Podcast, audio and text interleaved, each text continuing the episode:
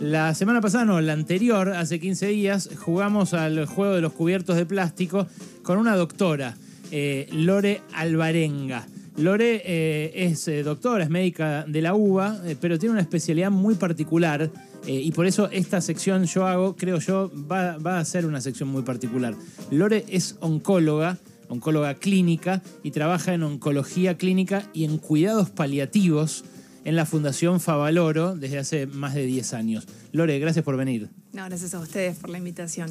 Eh, ¿Sabes que cuando me dijiste oncóloga y cuidados paliativos, hice así? Miré, me hice como para atrás. ¿Te pasa Mm. habitualmente? Sí, un poco pasa. Es, creo que el primer impacto cuando uno lo dice, porque se asocia con, con cosas difíciles, ¿no? De repente.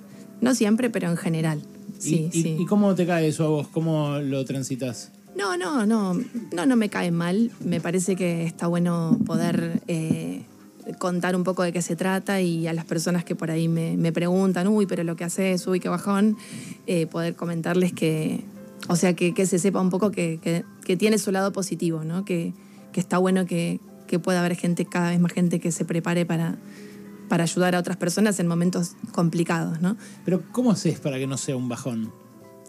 No, qué sé yo, me parece que, que pesa más el, el lado positivo, si no, no podrías, ¿viste? Es como que eh, hay algo que te llama la atención desde cuando, desde que empezás a estudiar o desde que estás en la residencia y, y ves que ahí es tu lugar, ¿no? Donde puedes dar una mano a alguien, Mm, ser eso- útil. Eso sentiste, eh, como una sensación de deber, digamos. Sí, sí, sí, de atracción, no sé cómo decirlo. Y de personas que se te van cruzando en el camino que, que también te, te, te ayudan o te, o te enamoran de alguna forma de la profesión, ¿no? De, esa parte, ¿no? Porque no toda la medicina, obvio. A mí, eh, a mí lo que me pasa es que eh, en mi trabajo siento que eh, avanzo, ¿no? Que, digamos, construyo, voy hacia allá, no sé, qué sé yo, estudio y entonces hago un editorial mejor, o, no sé, combino alguna cosa con Cacu y con Mauro, entonces suena mejor después en la combinación, Nahuel hace un guion.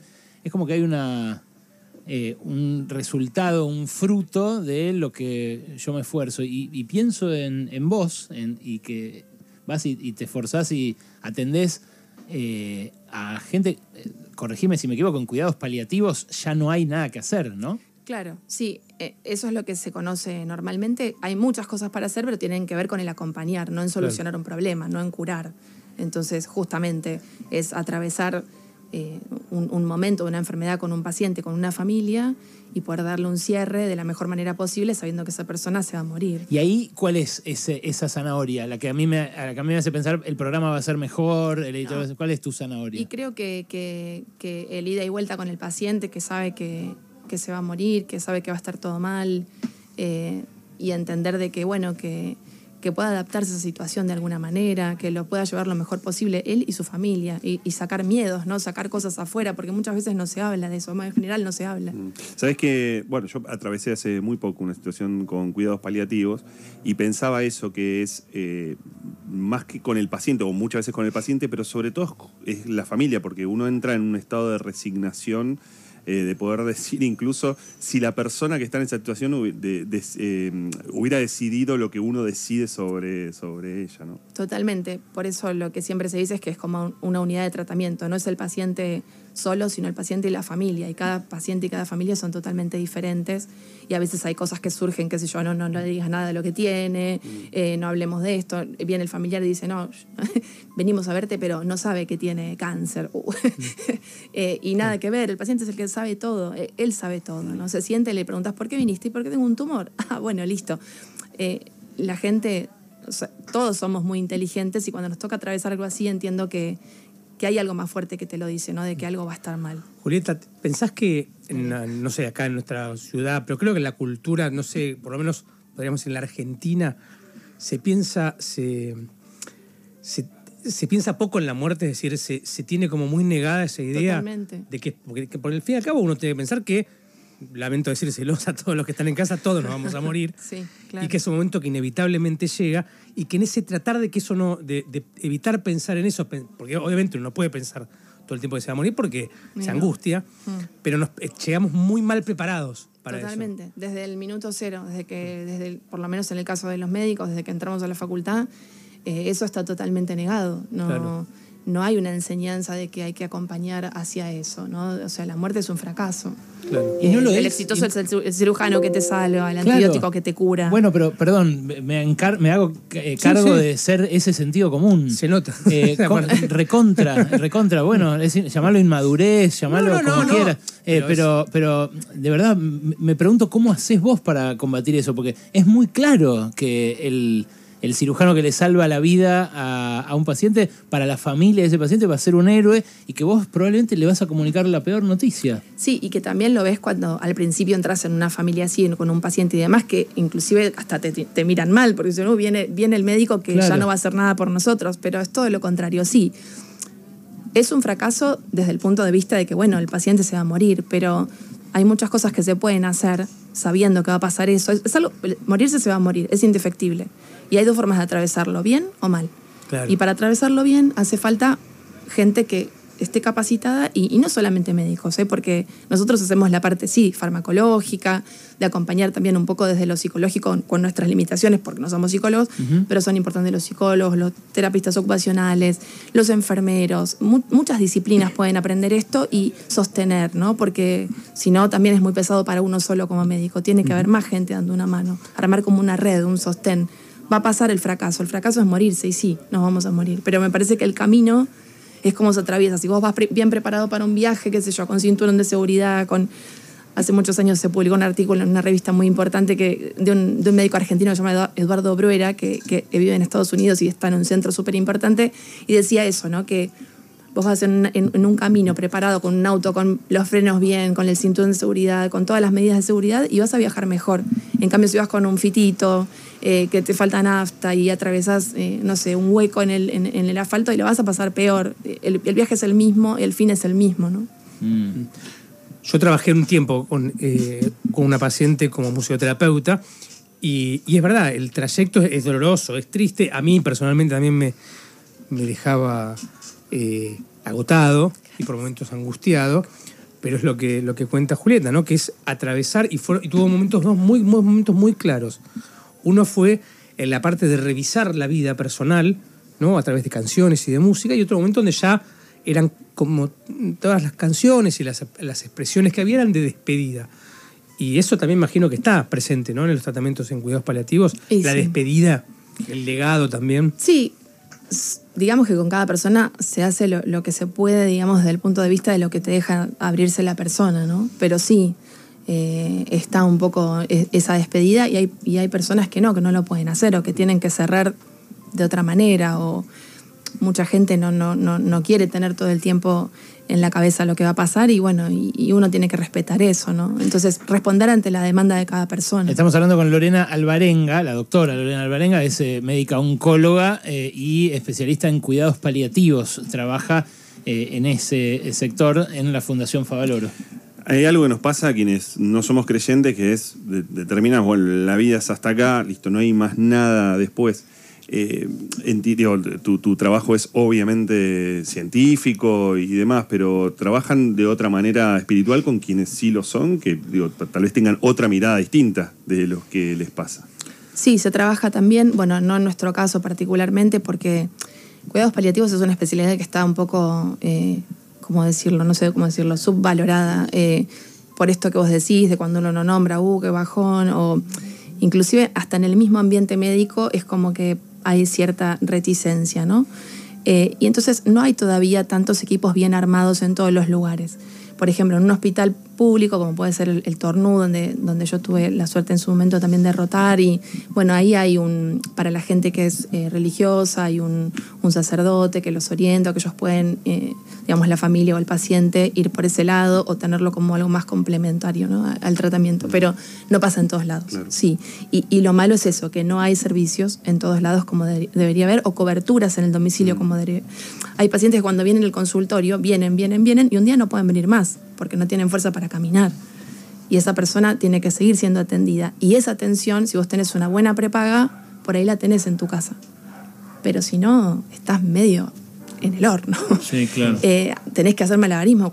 Cuando yo estaba en el hospital público y a veces venía el paciente con dolor y le recetábamos morfina el viernes y me decía, bueno, el lunes la compro cuando venga el domingo mi hijo y me traiga plata. ¿y del viernes al domingo qué hacemos? Sí, sí, Es claro. un poco, es medio, hay tanta fragmentación ¿no? del sistema de salud que a veces eso da un poco de bronca. Lorena, vos hablabas recién de los equipos médicos, de cómo enfocan este tipo de cuestiones. Tu trabajo claramente involucra un grado de empatía y de comprensión que muchas veces es difícil encontrar en profesionales de la salud. ¿Te parece que la carrera debería incluir eh, enseñanzas de este tipo para empatizar más con, con el paciente, con la persona que va a buscar ayuda? Totalmente. Eh, De hecho, hace muy poquito se, se aprobó la ley, ahora a principios de julio, y eso va a ser obligatorio a partir de ahora. Eh, bueno, en un tiempo calculo que va a llevar los cambios, pero va a empezar a estar la, la- la materia de cuidados paliativos en el pregrado y bueno, en el posgrado para la gente que quiera especializarse más. De hecho, hay una residencia posbásica de cuidados paliativos. En la facultad de donde yo estoy, eh, ahí hay en el, pre- en el pregrado habrá hace dos o tres años está como materia, pero sí, esto debería haber sido genial que esté desde siempre, porque cuando yo estudié medicina no sabía que me iba a dedicar a esto y, Claro. Y no lo tuve como materia tampoco, no existía. O sea, existía, pero no como materia. No como materia. ¿Tuviste alguna vez, eh, perdón, No, no. ¿tuviste alguna vez eh, un debate con, con alguna familia respecto de un paciente que quisiera terminar con su vida? Que, que quisiera eh, aplicar eutanasia, digamos. Sí, sí, eso siempre, un poco a veces ocurre más que nada cuando hay muchos síntomas eh, descontrolados y no se alivian fácilmente con la medicación, entonces el paciente o el paciente mismo o la familia proponen o preguntan o cuestionan este tema de, de terminar con la vida. Claro, cuando está, por ejemplo, mucho dolor, mucho padecer, Claro, digamos. Puede ser o mucho dolor o mucha falta de aire. eh, y bueno, y, y vos probás con la medicación y subís la dosis o cambias las drogas y, y no mejoran. Eh, pero bueno, eh, tratamos de, explicar de que bueno, esa no es, el camino, que, que no es algo que nosotros podamos decidir, eh, digamos, legalmente, que podemos ayudarlo intentando con la medicación. Bueno, y a veces el paciente, por ejemplo, para aliviar un síntoma, vos le das un analgésico, pero si eso progresa y progresa y progresa y el sufrimiento aumenta, la indicación es la, la pseudoanalgesia, o sea que el paciente esté más vale dormido Claro. y bueno, que pasen los días hasta que en algún momento sus, sus órganos empiezan a fallar y bueno, y, y fallece más tarde o más temprano. A veces depende de- del paciente, de la edad, de un montón de cosas. Y más allá de la ley, ¿qué pensás vos? No, yo la verdad es que pienso que, que está bien que sea así, que tenemos que mejorar nosotros para poder dar un mejor final, ¿no? que no somos quienes para terminar con la vida de nadie, ¿no? Mm. O porque uno diga así, no, no quiero vivir así. Yo te entiendo que no quieres vivir así, pero, pero podemos ayudarte a que vivas un poco mejor y que esto ocurra de la forma más natural posible, ¿no? ¿Alguna vez te pasó que, que te quedaste sin argumentos? Que, que tuviste esta discusión con un paciente y, y ganó él o ella? No, no, que hayan ganado, no en porque tu cabeza, ¿no? O sea, Sí, argumentos siempre, no se queda sin argumentos. Es como que Claro, claro. en esto es, es algo que, viste, no, no es uno más uno, dos, hay un montón de variables y, y bueno, a veces también hay que quedarse callado y quedarte callado muchas veces es, es esto, ¿no? Claro. Perder en la discusión, pero bueno, pero seguir procediendo como uno cree desde lo médico que es lo correcto, ¿no?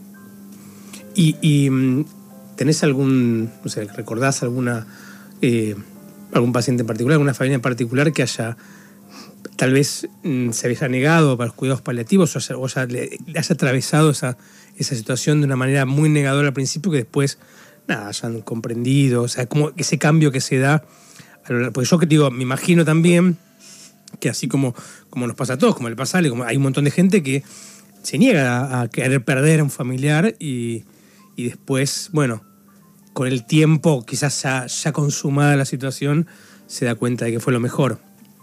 Sí, un montón de casos eh, de que empezamos por ahí mal, eh, por ahí pensando de que ir al consultorio de paliativos era lo, peor que les podía pasar y después que las cosas cambiaran.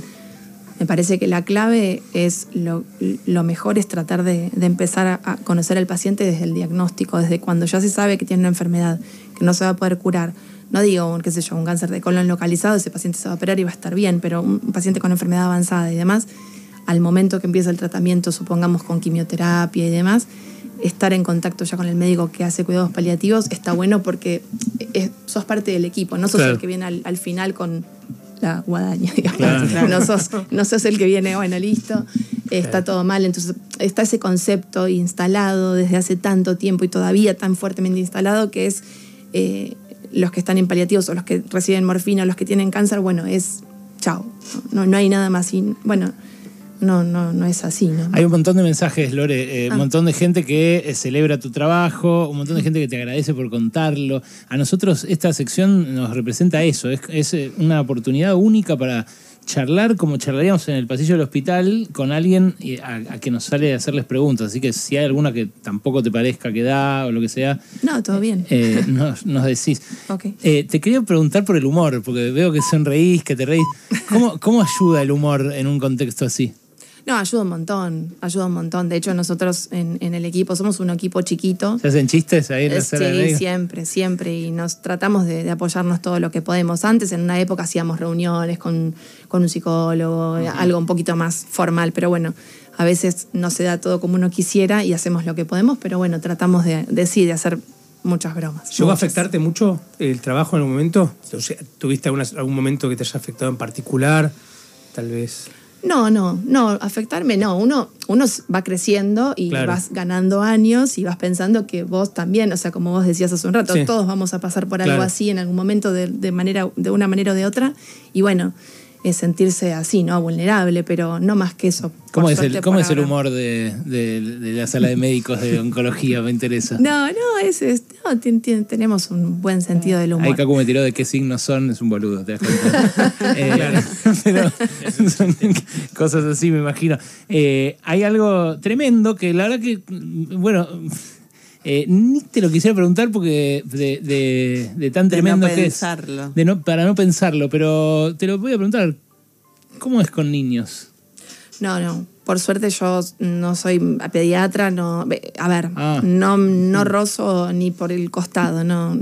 Eso sí que no, no creo, no lo toleraría. Pero bueno, hay, hay gente que se dedica a eso, hay pediatras especialistas en cuidados paliativos y existen los paliativos pediátricos y, y bueno, para mí es algo que no, no, Ah, bueno, eh, eso- no lo puedo pensar. Frente a la lógica de todos nos vamos a morir, la más ilógica es la de los No, niños. no, no, no, es no. así, Inclusive es- es pasa inevitable. hoy con la gente muy joven, con, Claro. con pacientes que yo de veintipico de años que decís, Claro, yo ya pensaba no solamente en niños, digamos, Claro. pensás adolescentes, Es que eh, veinteañeros, ¿no? Claro, corregime si me equivoco. Lo, lo curioso de, de justo del cáncer es que cuanto más joven y potente tu cuerpo, más fuerte es el Mm. cáncer, ¿no? Porque es, es medio una, una enfermedad que, se, que de- donde tu propio cuerpo te agrede, ¿no?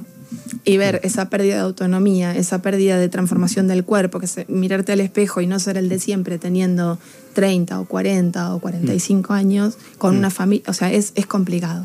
Eh, y uno creo que también se pone un poco, a ver, poner el lugar no, porque no podés ponerte en el lugar porque Sí, si no te pones es- a llorar con, con, con el paciente y con toda la familia. Pero bueno, toda esa situación eh, te, te toca, ¿no? Te, te impacta. ¿Qué, qué, qué punto en común tienen con los intensivistas? El intensivista trabaja mucho para sacar a esa persona, digamos, de, de la situación en la que está y yo, que he visto trabajar a algunos, la verdad que también es un trabajo muy a riesgo, ¿no? Esa cosa de sentir se me va.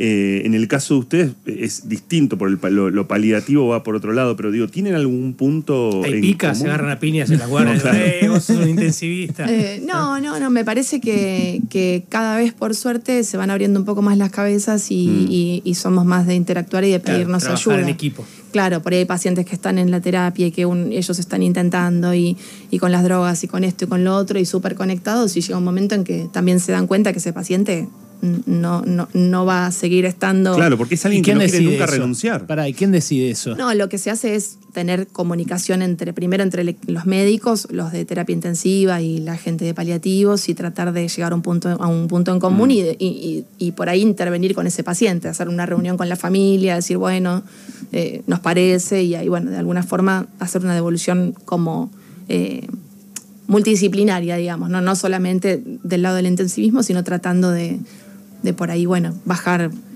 lo que se dice el encarnizamiento terapéutico, ¿no? No le pongo un tubo, le saco un tubo, le pongo una vía, le pongo esto para alguien que sabes que no. Igualmente, hay pacientes que van a terapia que en realidad no tendrían ni que pisarla, que son esos pacientes que tienen una enfermedad avanzada, Claro. que van a la guardia y que de repente por ahí justo el médico que los ve no sabe, no está al tanto de lo que sea, lo sube a terapia y después no sale más de ahí, se muere ahí, Claro. digamos. Es eh, profundamente humano lo que nos está contando Lore, que está dejando todo en el relato, además. eh, eh, y, y bueno, muy, muy, muy agradecidos, en serio, un montón de gente muy agradecida por, por que lo cuentes así. Así que gracias por venir. bueno, suerte allí y, y ojalá sigan transitando así este trabajo tan importante y, y tan difícil de, de mencionar siquiera. ¿eh? Que, Complicado. ¿Qué haces? Bueno, muchas. Gracias a ustedes por la invitación. Es el Yo Hago. Hoy una médica oncóloga y de cuidados paliativos.